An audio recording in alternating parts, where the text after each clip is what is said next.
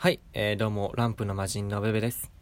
白黒ハンガーのちょっと隙間に放送局。さあ、始まりました。白黒ハンガーのちょっと隙間に放送局お相手は、えー、白黒ハンガーのベベです。えー、今回は、えー、週1交代でお送りしている白黒ハンガー個人会、えー、ベベの、えー、番となります。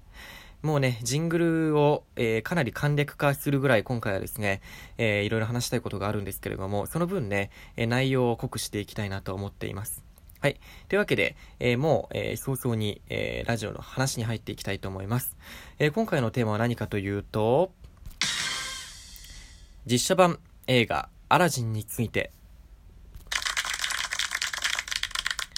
まあ、非常になんで駆け足になってるかというとですね、一回収録した時に、いや、これはもう、丁寧にこう喋ってたら、丁寧にっていうか、なんかこう、寄り道トークしてたら、話がこれ、終わんねえぞと思って、今回はですね、えー、アラジンにかける思いがあるので、そこを中心にね、しっかり話せるように、時間をとっていきたいなと思います。はい。で、えー、とね、ちょうどもう先ほどというか、えー、見立てほやほやなんですけれども、えー、アラジンの実写版、えー、6月の7日に公開されたのかなを、えー、ね、先ほど見てきました。はい。で、もともとね、あのー、すごく楽しみにしていて、えー、なんかワクワクしながら見に行ったんですけれども、ただ感動しただけじゃなくてね、えー、その、今回のアラジンにはすごいね、えー、しっかりした、しっかりとした、えー、メッセージ性がね、えー、込められていたので、そちらを話していきたいなと思います。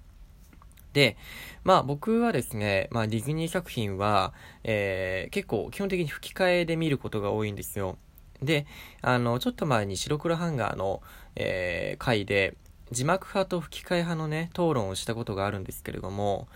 で今回はですね、あのその時に僕は字幕派だったんですけど、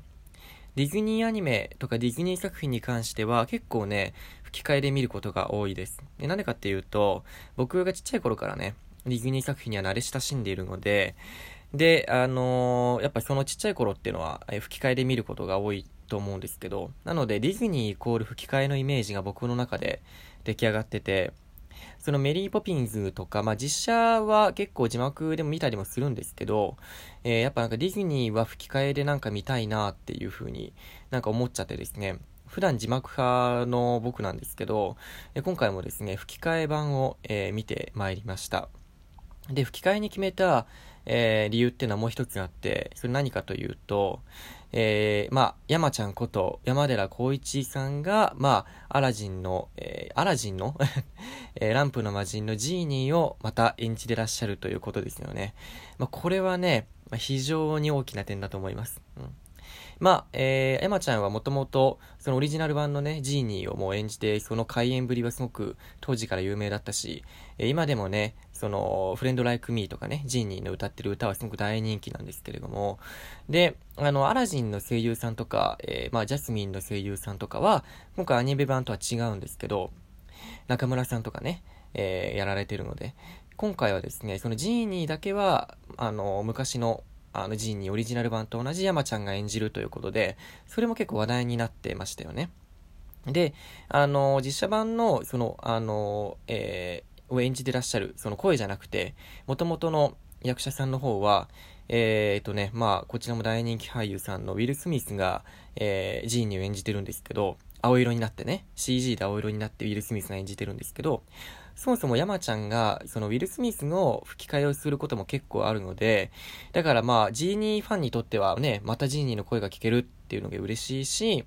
その、吹き替えファンにとっても、あ、ウィル・スミスの声でまた山ちゃんがやるんだってのもきっと大きなポイントだったと思うので、まあ、山ちゃんがジーニーをやるっていうので、吹き替えを、えー、選択する人もきっと多いんじゃないかなと僕は思います。で、僕もそのうちの一人ですね。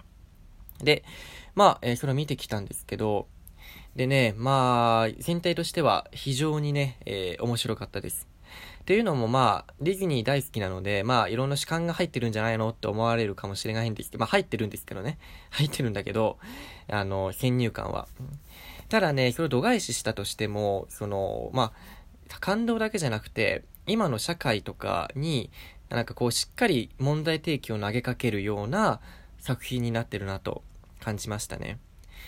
で、ディズニーって、まあ、基本的に、その、まあ、プリンセスがいて、その女の子、女の人がね、主人公で、まえー、や、話が進んでいくっていうことが多いんですけど、それもあってか、結構、ディズニーの作品の中には、その、まあ、女性問題というか、女性が抱えてる悩みとか、その女性が例えば社会的にね、まだまだこう、こうなんか差別されてるような、あ感じる部分もきっとあると思うんですけれども、そういう部分にクローズアップして、それを作品内にあの入れるっていうことが結構多いんですよ。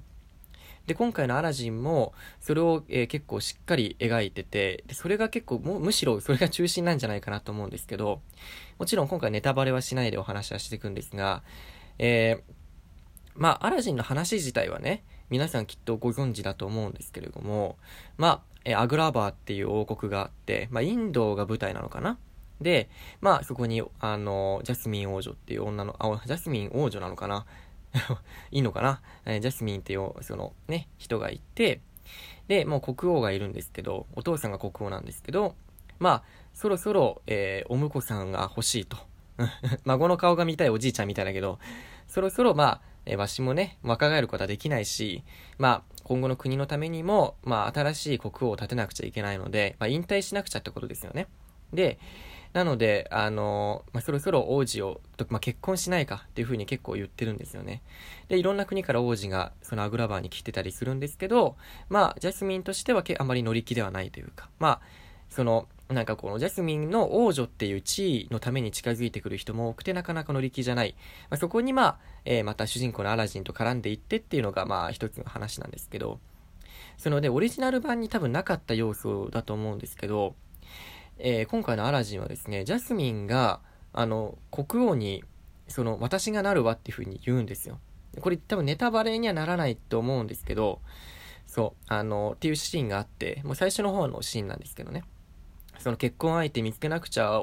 えー、王子立てられない、国王立てられないよみたいに言うときに、じゃあ私が王女になればいいじゃないみたいに言う、国王か、国王になればいいじゃないって言うんですけど、そのね、まあ、お父さんが、いや、あの、この国、アグラバーっていう国は1000年続いているけど、それ今まで、えー、女性が国王になったことは一度もないと。だから、もう女性が、法律にも、えー、女性はなれないっていうのがあるのかな？あで、なので、あのそれの伝統というか、を、その、重んじなくちゃいけないから、それはもうダメだと。女性が国王になることはできないんだっていうシーンがあるんですよ。で、いや、これをこう、ちょっと映画館で見たときに、あ、やっぱディズニーやっぱこういうのをしっかり入れてくるんだなって、えー、僕は思いました。で、そのお話も、僕はその事前に映画を見るってなった時に、あんまり予告編とかを見ないようにするタイプなんですけど、見ちゃうとね、なんか話の内容ちょっと分かっちゃうし。まあでもアラジンはオリジナルを見たことあるので、まあ、あの、話は分かってるし、まあ、えー、今回はその、なんか実写で特有のミュージカル部分とか、まあ新しくできた歌とかを楽しみに行ったんですけど、内容がね、結構違かったんですよね。もう、まあ、最初の方から結構違くて、あのー、だからアラジンも見たことあるし、まあ別にいいかなって思ってる人で見に行かないのは非常にもったいないと思います。結構違いますね。本当に。うん。あのー、そのまあさっき言ったようにその、国王問題っていうので、こう、ジャスミンのね、女性特有のあれを描いてるっていうのもあるし、まあ、あの、やっぱ、その話をしていく上で、そのまんまリメイクするんじゃなくて、しっかりと、その現代の、その、社会問題とかを、社会風刺とかを入れて、リメイクしてるっていう点がさすが、まあ、ディズニーだなと感じましたね。で、まあ、内容もさることながら、えー、まあ、曲も素晴らしくてですね、まあ、まあ、インドが舞台ってこともあって、まあ、特にミュージカル部分はかなり強化されててですね、インド映画とかって、まあ、踊るじゃないですか。インド映画ってね、やたら踊るイメージがあると思うんですけど、あの、今回のですね、アラジンも結構歌、踊りに力が入れられてましたね。うん。で、まあ、フレンドライクミーっていう曲とか、あと、有王子のお通りっていう、まあ、有名な曲、もともとある有名な曲を現代風にアレンジして、まあ、それに、まあ、ミュージカルの、まあ、踊りを加えた、すごいね、かっこいい感じになってたりとか、で、歌詞はね、全部オリジナル版とは、まあ、違う風にはなってたんですけど、まあ、あの、非常にかっこいいなって思ったし、で、それに、あの、今回新しく、えできた新曲があるんですけれども、それがね、えー、っと、ジャスミンの曲なんですよね。えー、スピーチレスっていう曲で、まあ、あの、どんな曲かっていうと、まあ、ジャスミンの心の中を描いた曲。それは恋心とかじゃなくて、ジャスミンが、その、なんか女性は、なんちゃら女性は黙ってろみたいに言われるシーンとかもあるんですよ。それで、いや、我慢しなくちゃいけないんだ、我慢するのが正解なんだっていう風に葛藤するみたいな曲なんですよね。で、それがね、めちゃくちゃいいんですよ。いや、めちゃくちゃ良くてね、もうね、ぜひね、それも聞いてもらいたいなと思いましたね。うん。いや、本当にその、ジャスミンの心の内のもの、葛藤とかをしっかり描いてて、で、あの、まあ、これネタバレになるから本当言えないんですけど、あの、最後はね、すごくね、こう、その曲とともに、こう、なんていうの、こうフラストレーションが一気に吹っ飛ぶというか、すごいこう、こう、ゾワゾワっと鳥肌が立つようなシーンもあってですね、いや、これは特に、その、なんかまあディズニー映画っていうと、カップルで見に行ったりとかね、そういうイメージもあったりすると思うんですけど、まあ、あの、家族であったり、友達だったり、友人であったり、もう一人とかそういうの関係なく、